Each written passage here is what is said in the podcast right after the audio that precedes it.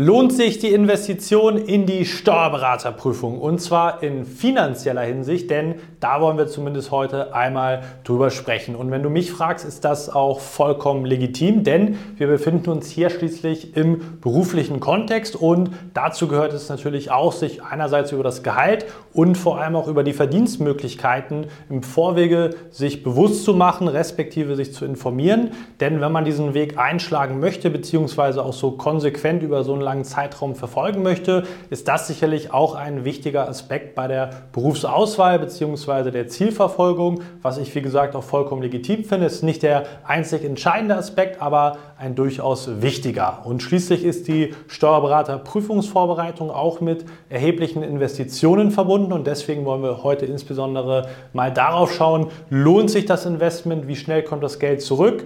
In finanzieller Hinsicht, wie gesagt. Und dementsprechend wünsche ich dir jetzt viel Spaß mit dem heutigen Video.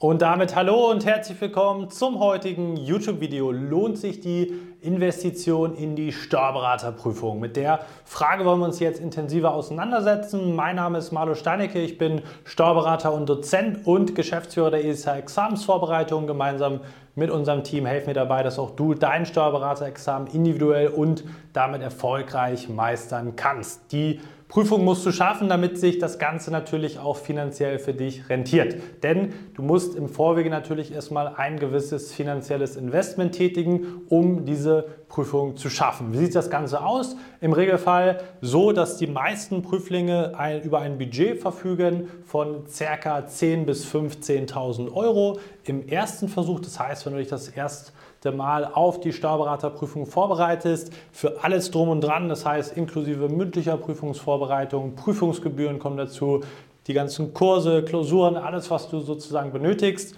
Viele werden auch da zum Teil vollständig oder anteilig gesponsert von ihren jeweiligen Arbeitgebern, weil die natürlich auch ein Interesse daran haben, dass der Mitarbeiter in der Regel die Prüfung schafft.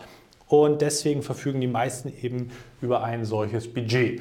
Im Folgeversuch, das heißt, wenn du gerade durchgefallen bist und jetzt anschließend direkt nochmal in die Prüfung gehst, kommst du in der Regel mit etwas weniger Geld aus. 7.000 bis 10.000 Euro haben da die meisten noch zur Verfügung, weil du natürlich auch Teile von den Unterlagen, die du vielleicht schon hattest, erneut verwenden kannst, sodass du dahingehend einfach ein bisschen komprimierter aufgestellt bist und teilweise natürlich auch der Großteil der Reserven letztendlich auch verbraucht ist. Aber das ist so eine gute Range, die man eben so grob für alles drum und dran da einmal veranschlagen kann, was die meisten eben auch wirklich investieren in ihre Prüfungsvorbereitung. Wenn du jetzt den ersten Versuch hattest und dann erst zwei, drei, vier oder noch spätere Jahre äh, in die Folgeversuche reingehen solltest, dann ist das natürlich so, dass du letztendlich dann nochmal mit mehr Budget rechnen solltest. Das hängt immer natürlich vom Einzelfall, den Unterlagen, Zugang, etc. davon ab, was im Einzelfall dann möglich ist, beziehungsweise eben auch notwendig sein sollte. Eben immer als Range. Da gibt es natürlich sowohl nach oben hin Ausreißer als auch nach unten hin. Zum Beispiel Diplom-Finanzwirte geben in der Regel ein bisschen weniger aus, weil sie eben dann vielleicht den einen oder anderen Kurs auch weniger benötigen aufgrund der Vorbildung. Das eben aber für die breite Masse als Range. Das heißt, wenn du beim ersten Mal bestehst, sind das schon relativ hohe Kosten im fünfstelligen Bereich in der Regel. Wenn du mehrere Versuche brauchst, kann sich das Ganze auch schnell auf 20.000 Euro aufwärts aufsummieren. Das hört sich jetzt im ersten Moment natürlich für die meisten nach sehr, sehr viel Geld an. Das ist sicherlich richtig.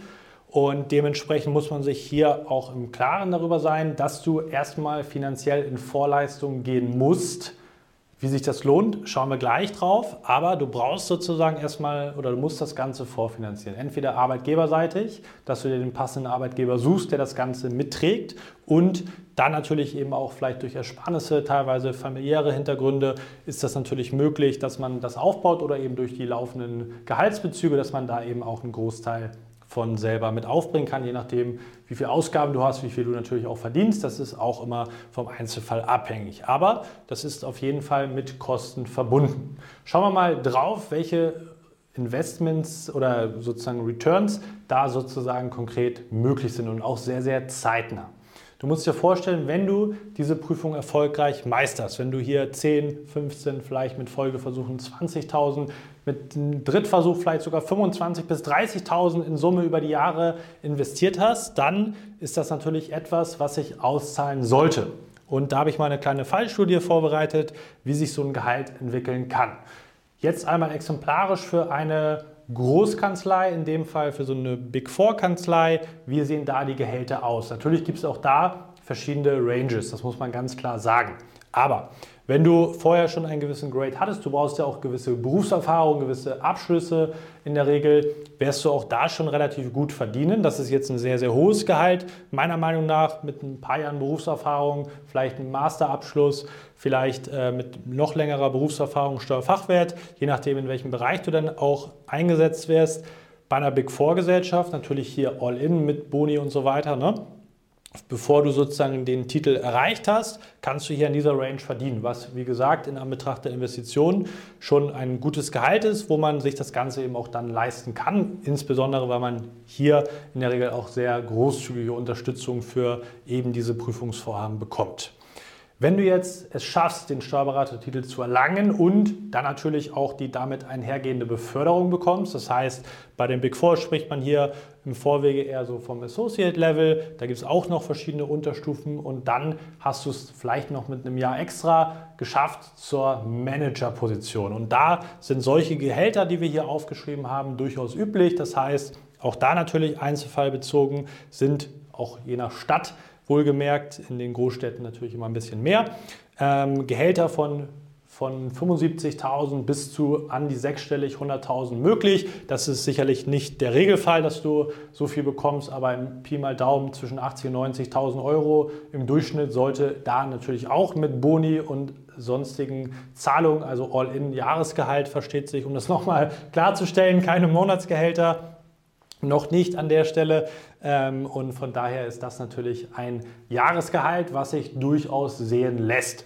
Und wenn wir das jetzt mal in diesem Kontext ins Verhältnis setzen, wir gehen mal von den unteren Varianten aus, angenommen, du hast hier 50.000 Euro vorher verdient, jetzt 75.000 Euro. Wir müssen natürlich berücksichtigen, dass auch diese ganzen Kosten, die du vorfinanzierst, einen Werbungskostenabzug grundsätzlich ermöglichen. Das heißt, wenn du hier schon laufend verdienst, du natürlich da auch Steuererstattung bekommst, sodass das im Endeffekt äh, auch relativ gut vergleichbar ist. Der Mehrwert an der Stelle natürlich mit Steuersatz und so weiter. Wir wollen aber jetzt nicht auf, die, auf den kleinsten Euro runden oder da es drauf ankommen lassen, besser gesagt, sondern eben groben Vergleich anstellen. Und wenn wir jetzt sehen 50.000 zu 75.000, jetzt mal die hohe Zahl außen vor gelassen, dann siehst du, okay, selbst wenn du vielleicht drei Versuche gebraucht hast, natürlich bekommst du nie eine Garantie, dass du das Ganze dann auch schaffst. Aber wenn du hier diese Investments tätigst und auch wirklich dieses Ziel verfolgst, alles gibst, rein finanziell betrachtet,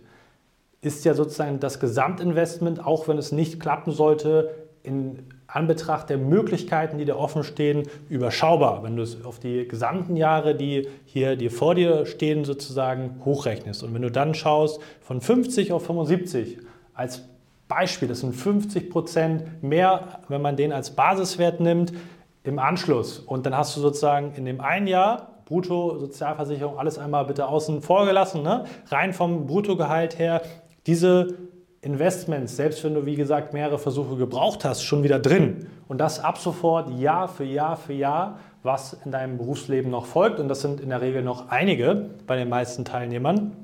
Und du hast hier natürlich nach oben hin auch noch ganz andere Möglichkeiten, wo sich das Investment pro Jahr vielleicht sogar vervielfachen kann. Und das ist doch etwas, wo du sagst, hey, das sollte mich definitiv motivieren. Eine Seite der Medaille sozusagen, der Motivation, ne? wenn man sagt, okay, finanziell das Geld aufzubringen, nicht davon äh, drei, vier Mal in Urlaub zu fahren, sondern eben das Ganze in die Weiterbildung, in die Fortbildung reinzustecken. Selbst wenn du es nicht schaffen solltest, ist das Geld ja trotzdem in dich angelegt. Du hast sicherlich trotzdem eine Menge dazugelernt. Das heißt, es ist nicht vollständig umsonst. Und dann muss man natürlich noch ein bisschen differenzierter drauf schauen. Das ist jetzt so ein Big Four Beispiel, wo du dann ein, zwei, drei Jahre später natürlich auch schnell in den äh, sechsstelligen Bereich reinkommst, in den gesicherten oder auch besseren sechsstelligen Bereich reinkommst und da natürlich letztendlich auch, wenn du dich selbstständig machst oder Partnertrack anstrebst, je nach Kanzleiart letztendlich fast keine Grenze gesetzt ist, was die potenziellen Verdienstmöglichkeiten anbelangt. Aber auch in kleineren Kanzleien, wenn du jetzt sagst, okay, ich kriege erst mit dem Titel vielleicht ein Gehalt von 55, 60.000, gibt es auch, wenn man am unteren Ende vielleicht verdient. Nach dem Einstieg, auch das Gehalt wird sich fortentwickeln. Du hast da alle Möglichkeiten mit der Selbstständigkeit, auch ganz viel zu verdienen, wohlgemerkt. Aber eben auch, wenn du vielleicht hier bei 40.000 aktuell bist und dann den Sprung auf 55, 60.000 schaffst, lass es nur 10.000 Euro mehr sein im Worst-Case-Szenario. Das Jahr für Jahr wird sich definitiv lohnen für den Rest deiner beruflichen Laufbahn. Und dementsprechend ist das rein aus finanzieller Sicht immer ein lukratives Investment. Natürlich solltest du zwei Dinge nicht machen. Das Geld zum Fenster rauswerfen, das heißt, möglichst viel ausgeben, viel bringt viel, das ist nicht immer der Fall. Man sollte da natürlich in der Auswahl seiner Kurse, seiner Partner in der Vorbereitung immer sehr, sehr sorgsam mit umgehen an der Stelle, damit man eben nicht Geld unnötig verpulvert und natürlich auch nicht denken, ich bezahle nur etwas und bekomme das auf jeden Fall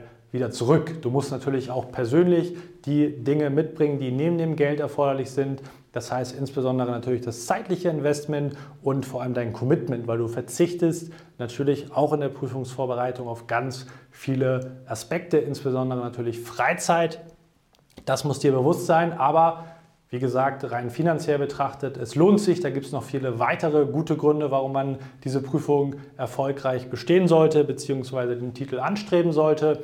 Und einer dieser Punkte ist eben das finanzielle, die finanzielle Möglichkeit, die Türen, die dir dadurch eben eröffnet werden.